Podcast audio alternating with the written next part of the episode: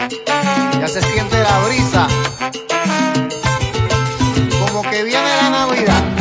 Ya se ven las bombillitas por el campo y la ciudad. Ya se ven las bombillitas por el campo y la ciudad. Que alegres van anunciando que llegó la Navidad.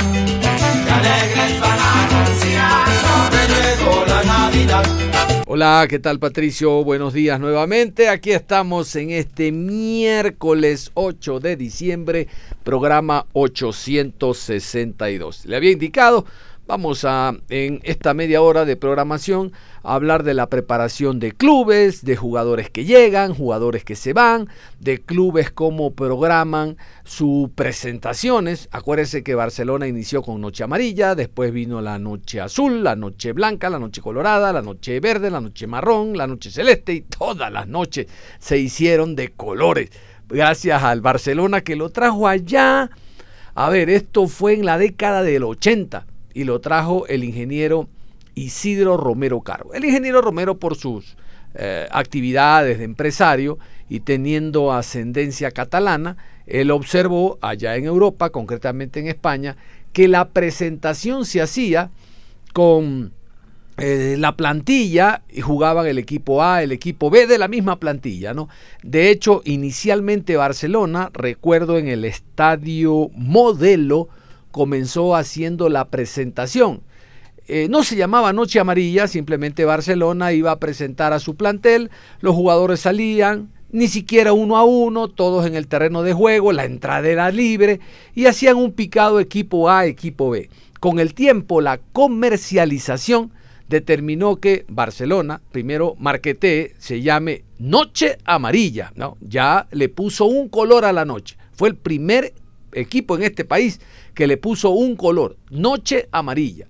Y luego comenzaron a llegar al país equipos. A ver, yo me acuerdo Gremio de Porto Alegre, me acuerdo Independiente de Avellaneda, me acuerdo de un club ruso que ustedes saben en esa época, febrero, enero, febrero, mucho frío en Europa, vienen a América a hacer recorridos por Argentina, Chile, eh, Perú, Colombia, Ecuador.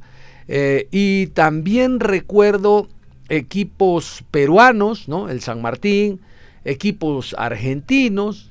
En general, la idea es que se juegue con un rival eh, para que haya un mínimo, a colombianos también estuvieron, un mínimo de esfuerzo y el público pagando la entrada pueda observar a, la plantilla de ese año. Y luego entró el jugador diferente, ¿no? Ahí entró Ronaldinho, entró Forlán, entró Gatuso, ¿Quién más? Entraron jugadores eh, que acá, jugadores que llaman la atención. Algunos retirados y otros que uno en su momento, cuando están, estaban activos, decía, ¿cómo venga Barcelona? ¿Cómo venga Ronaldinho un día a Barcelona? Ronaldinho fue al otro Barcelona. Pero uno siempre está pensando, ¿cómo venga ese jugador? Y bueno, pues ya retirado vino, pues ponte bravo. Ponte bravo. Si tú no lo puedes hacer, la idea fue mía, ponte bravo. Barcelona es el único equipo en este país que hace eso. Presenta a sus jugadores en sociedad, por llamarlo de algún modo, y trae una figura, activa o pasiva, pero figura. Este año hay la idea, ojo, y se los adelanto hoy, 8, de que la figura sea Matías Oyola.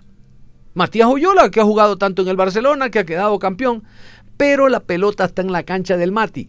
Porque, les cuento, Barcelona le ofreció a Matías Oyola, mira, te ofrezco una noche amarilla de despedida y te ofrezco un cargo administrativo. No va a ganar los 35 mil dólares que gana Mati, pero a lo mejor ganará, no sé, 15, no sé, no, se me ocurre una cantidad, pero no llegará a los 35.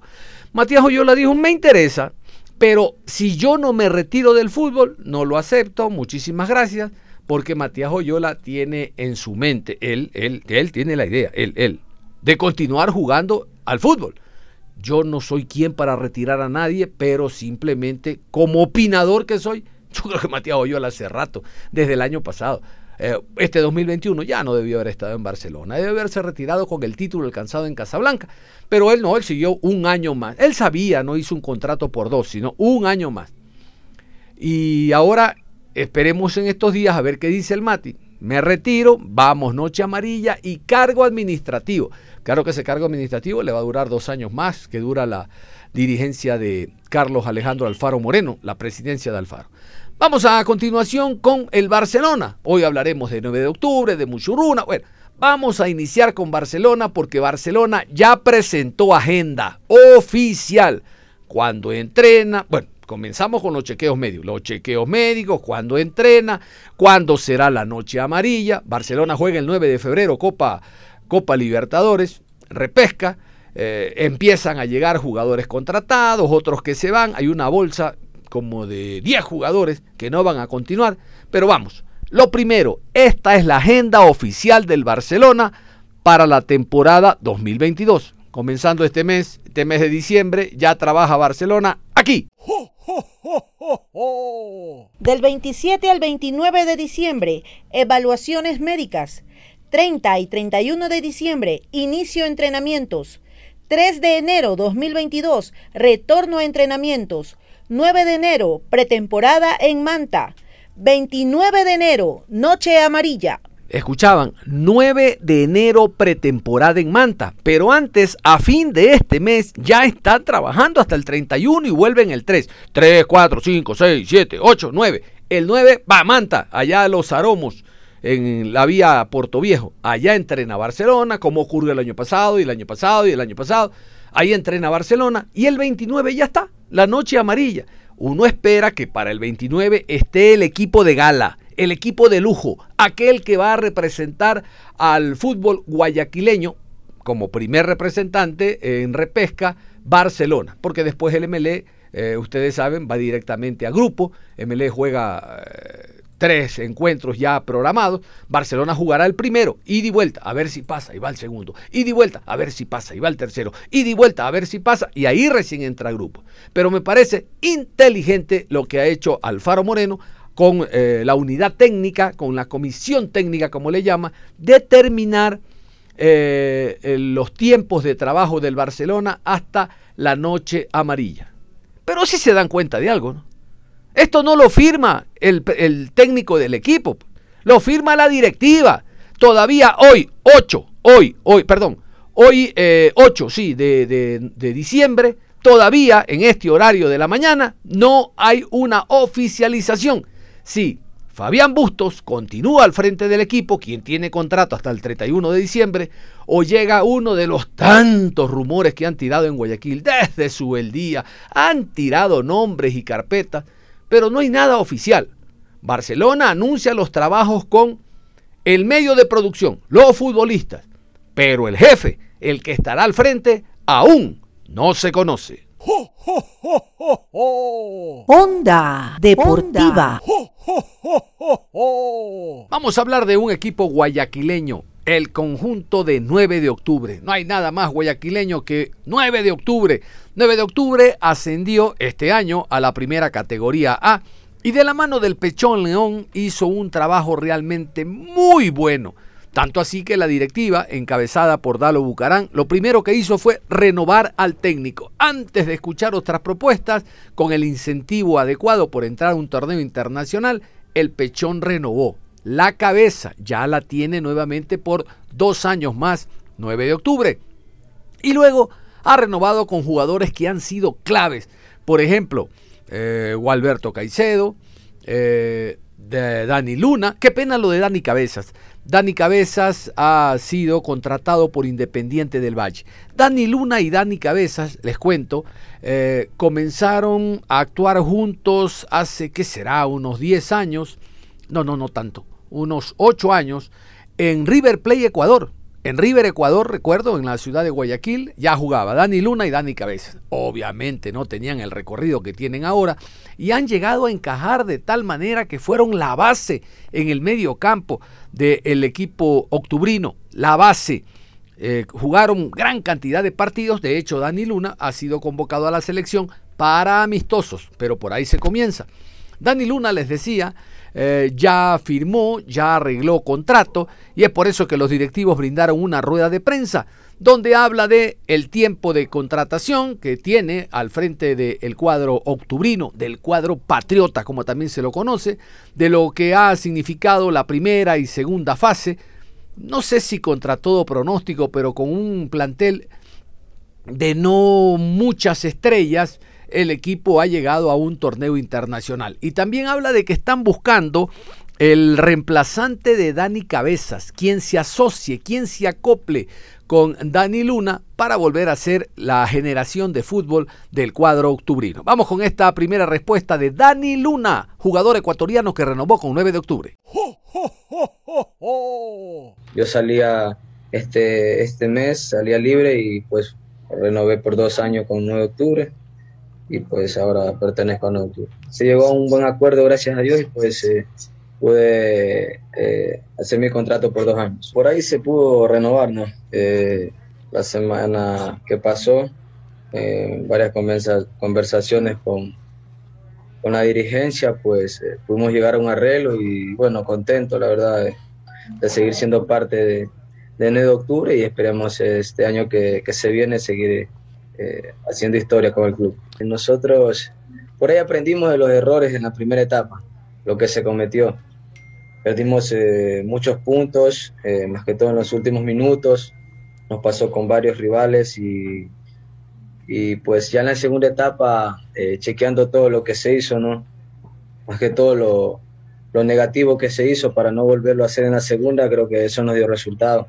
Sabiendo de que ya habíamos enfrentado a todos los rivales y nos dimos cuenta que la mayoría de rivales por ahí casi nunca nos, pasó por encima, ¿no? Siempre peleamos de tú a tú y pues en la segunda etapa nos propusimos eh, una meta y pues bueno, por ahí al, último se nos escapó, pero contento de haber logrado el torneo a la Sudamericana. con el profe, la verdad que el, grupo se siente muy identificado, el, el, estilo de juego que él, lo, que él nos, nos enseñó en el tema de, del movimiento de cada jugador, de, la presión intensa que hay que tener durante el partido. Yo creo que el profe tiene aquí tiene todo que ver.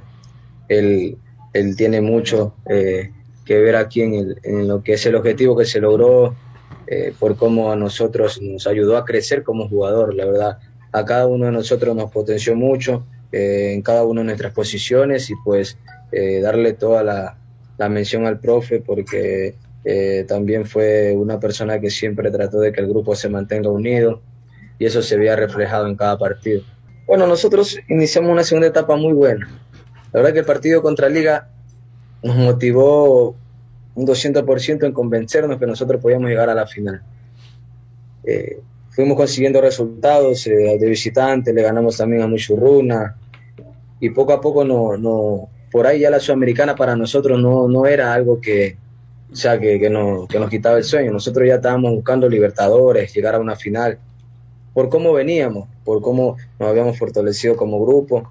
El partido que le ganamos a Independiente creo que fue un plus también aparte, porque la verdad que ya eh, nos pusimos la vara muy alta.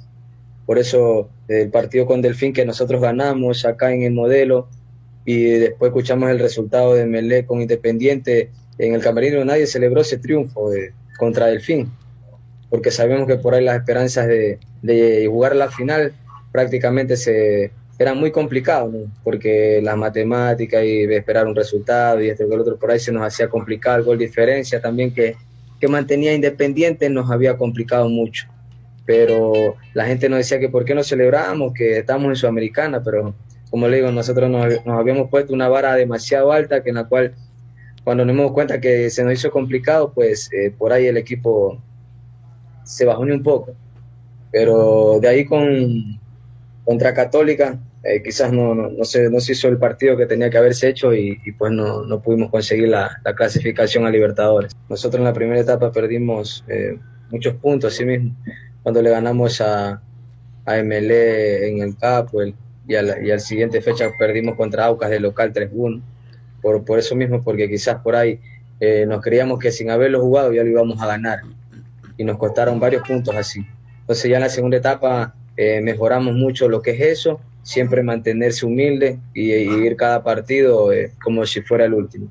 De ahí la, el tema de, de, Dani, la verdad que muy contento primero por, por, lo, por la oportunidad que se le da a él. Le, tenemos una, una amistad de, hace siete años jugando juntos, eh, con 9 de octubre tres años seguidos jugando juntos, siendo socios y pues muy contento. Y pues esperando, todavía no, la verdad no, no, no, no se ha hablado muy bien con el profe ni con el pero se está buscando a alguien que, venga, venga a ayudarnos también para el próximo año y, pues que lo haga de, muy buena manera. Se le consultó también a Dani Luna sobre lo que significó el plantel. Llegó un back extranjero, pero en el arco el jugador Pino, el ex Independiente, el ex técnico universitario, ahora en 9 de octubre, encajó realmente de maravilla. Recuerden ustedes que Recalde fue el que jugó, el arquero Recalde, el que jugó toda la, Serie B y al llegar a la A, al contratar a Pino, el, jugador, el arquero Pino, fue el que le ganó eh, la titularidad, obviamente con más experiencia. Sobre este tema se refiere Dani Luna, el arquero y en general el grupo Octubrino 2021. Tanto Pinos, eh, la llegada de, de Darwin también nos ayudó muchísimo. Eh, también era importante, nosotros Recalde, como usted lo dice, es un, igual hizo un buen trabajo cuando, cuando a él se lo, se lo necesitó, tuvo varios partidos excelentes, pero la experiencia de Pino nos ayudó a nosotros bastante para, para también ir en la segunda etapa y, y hacer la campaña que hicimos. Y para cerrar, la pregunta obligada, ¿quién ganará? ¿Quién podrá ceñirse el título de campeón en el fútbol ecuatoriano este domingo? Si Independiente del Valle, que lleva la ventaja de 3 por 1 numéricamente, ¿no? Al Emelec, o el Emelec puede ejercer la localía. ¿Quién mejor que un futbolista activo que ha enfrentado a los dos equipos, a los dos le ganó, nos cuente precisamente eh, la sensación que tiene? Dani Luna, hablando de la final. Eh, por ahí la ventaja de que sacó Independiente es muy buena, pero bueno, este final esperemos eh, el último partido me parece que va a ser un poco más, más intenso que de lo que se vivió ahora porque Melé tiene que salir a buscar el resultado. Me parece que le, le voy a dar un voto de confianza a Melé. Onda Deportiva.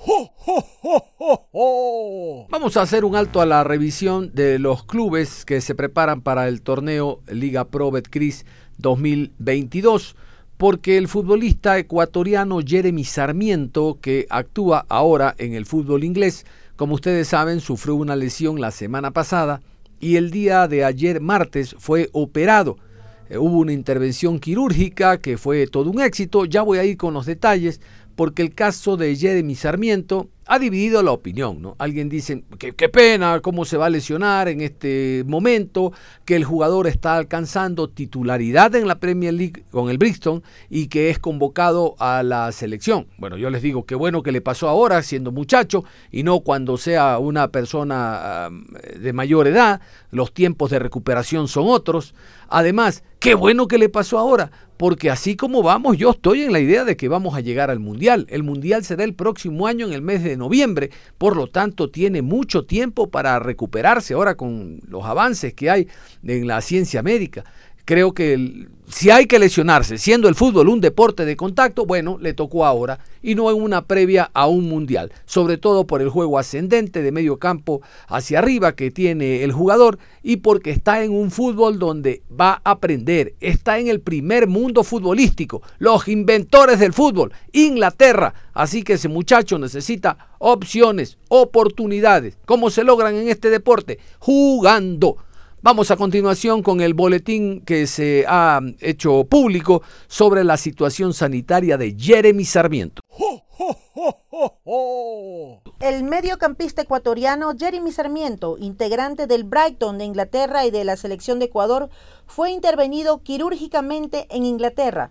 La información la dio a conocer familiares cercanos de Jeremy, en la que confirman que la misma ha sido todo un éxito. La cirugía terminó y todo salió muy bien. De aquí en adelante esperamos su proceso de recuperación. Así es, todos los ecuatorianos esperamos que se recupere a la brevedad posible este buen jugador que ha aparecido como un elemento muy técnico y que forma parte ya de la selección mayor. Onda Deportiva.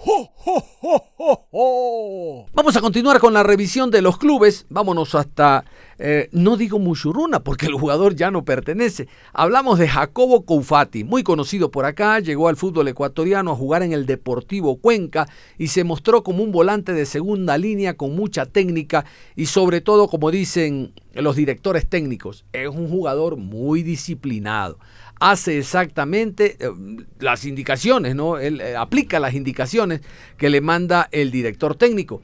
En este año, Jacobo Caufati formó parte del conjunto del Mushuruna estuvo ausente un par de partidos por lesión, tres fueron realmente por lesión, pero de ahí el jugador siempre mostró un juego interesante, no solo por la visión panorámica de juego que tiene, jugador que hace mover por banda a sus compañeros, sino que también pisa con personalidad el área, tiene un buen remate de media distancia venezolano, no creo que sea caro, creo que es un jugador que conociendo el fútbol ecuatoriano le vendría bien a cualquier equipo del país. Y vamos a conocer entonces con Jacobo Caufati, quien está en Venezuela descansando, cuál es la situación que tiene al momento el jugador en el cuadro del Ponchito que va a representar al país a nivel de Copa Sudamericana.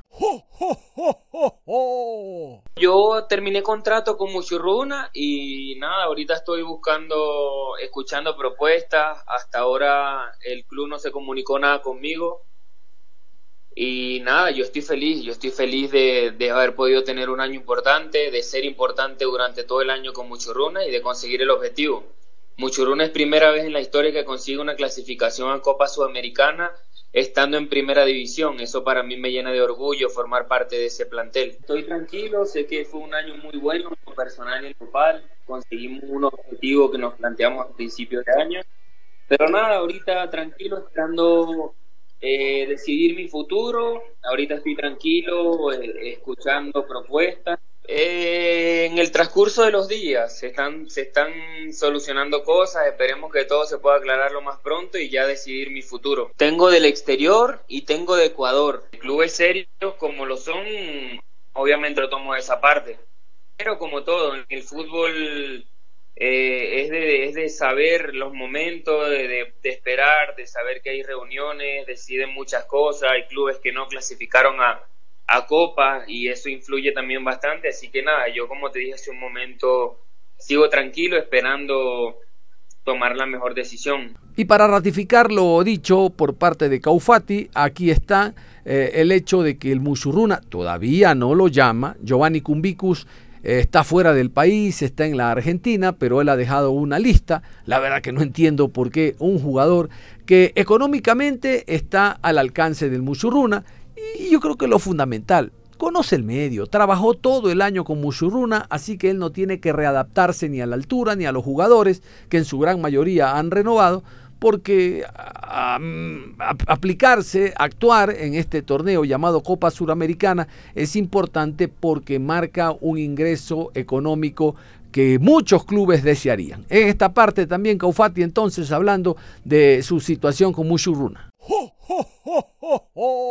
Estuvo esperando una propuesta de parte de ellos, pero hasta el momento no se hizo, así que yo descarto la posibilidad de ir por eso, pero de ser por mí nunca fue así. Yo, como te dije, estoy agradecido, feliz de formar, de formar parte del, del plantel, de que demostré lo que, lo que es Jacobo Cufati en, en el fútbol ecuatoriano, así que duda de mi potencial no tengo, ya serán decisiones de parte de ellos, capaz no, no han hablado con nadie o capaz sí, no sé, pero bueno, a mí en lo personal no me han hecho ninguna oferta, no me han planteado seguir, así que yo lo tomo como que no, no quieren contar conmigo. Onda Deportiva. Muy bien, antes de cerrar la programación de la mañana, quiero invitarlos después de las 13.30. Hoy vamos a tener el ingeniero Pedro Ramos de Santis, don Pedro Ramos, quien fuera árbitro eh, central, árbitro FIFA, para hablar de un tema que sigue dando, sigue dando que hablar. El tema de el VAR en el partido del domingo anterior. A ver, Una cosa es que se haya postergado el partido una hora más por la lluvia y tal, pero lo otro fue desde unas dos semanas atrás, se me le pidió presencia de árbitros extranjeros en el bar, llegaron los mexicanos y hay una corriente de que si en México se está jugando mañana la final de ida, el domingo la final de, de vuelta, ellos también tienen lo mejor, lo más selecto en árbitro central, líneas, cuarto árbitro y bar. Y se dice que los que nos mandaron no estaban tan calificados, cosa que realmente uno no cree, pues no. Cada semana en el fútbol mexicano se juegan partidos con VAR y hablamos de siete, ocho encuentros. O sea, los árbitros durante todo el año están calificados para manejar esta herramienta. Pero hemos creído conveniente hablar con Pedro Ramos para que nos analice con, la visión que tiene, con su ojo arbitral, respecto a si hubo eh, exceso en la expulsión de Alejandro Cabezas y se apresuraron los señores del bar, ellos lo llamaron. Eh, luego la posición adelantada aparente de Bauman, el árbitro aplicó el reglamento, posición adelantada, pero el VAR determinó que no estaba adelantado. Eh, la atajada del penal de Pedro Ortiz, el árbitro ni se dio por enterado y el VAR le dijo que estaba, que había salido demasiado. Eh, la mano de Barceló no hay como discutir, la mano de Schunke no hay como discutir, pero sí la falta de Bauman. Bauman le da un golpe de puño a un, a un rival y todos pensaban de que debió haber sido expulsado, pero los del VAR en los audios que ustedes seguramente ya escucharon, dicen los señores mexicanos de que no hubo intención. Entonces, la dirigencia del ML dice, ¿cómo si hubo intención en Alejandro Cabeza y no hubo intención en Bauman. No, todos esos temas los vamos a tratar. ¿Con quién? Con Pedro Ramos, que es, eh, fue árbitro FIFA y es quien más claro tiene este tema. Al margen de si uno le tiene afecto o no al Melea, a la Costa o Sierra, no, no, no. Él como árbitro nos va a decir la plena. Y con eso cerramos la programación a esta hora de la mañana, invitándolos, reitero, después de las 13.30 con más información deportiva. Hasta tanto no se cambie, Juan Pablo Moreno Zambrano, como siempre, viene con actitud positiva. Dele permiso, dele permiso. Aquí está Juan Pablo Moreno para continuar en Ondas Cañaris.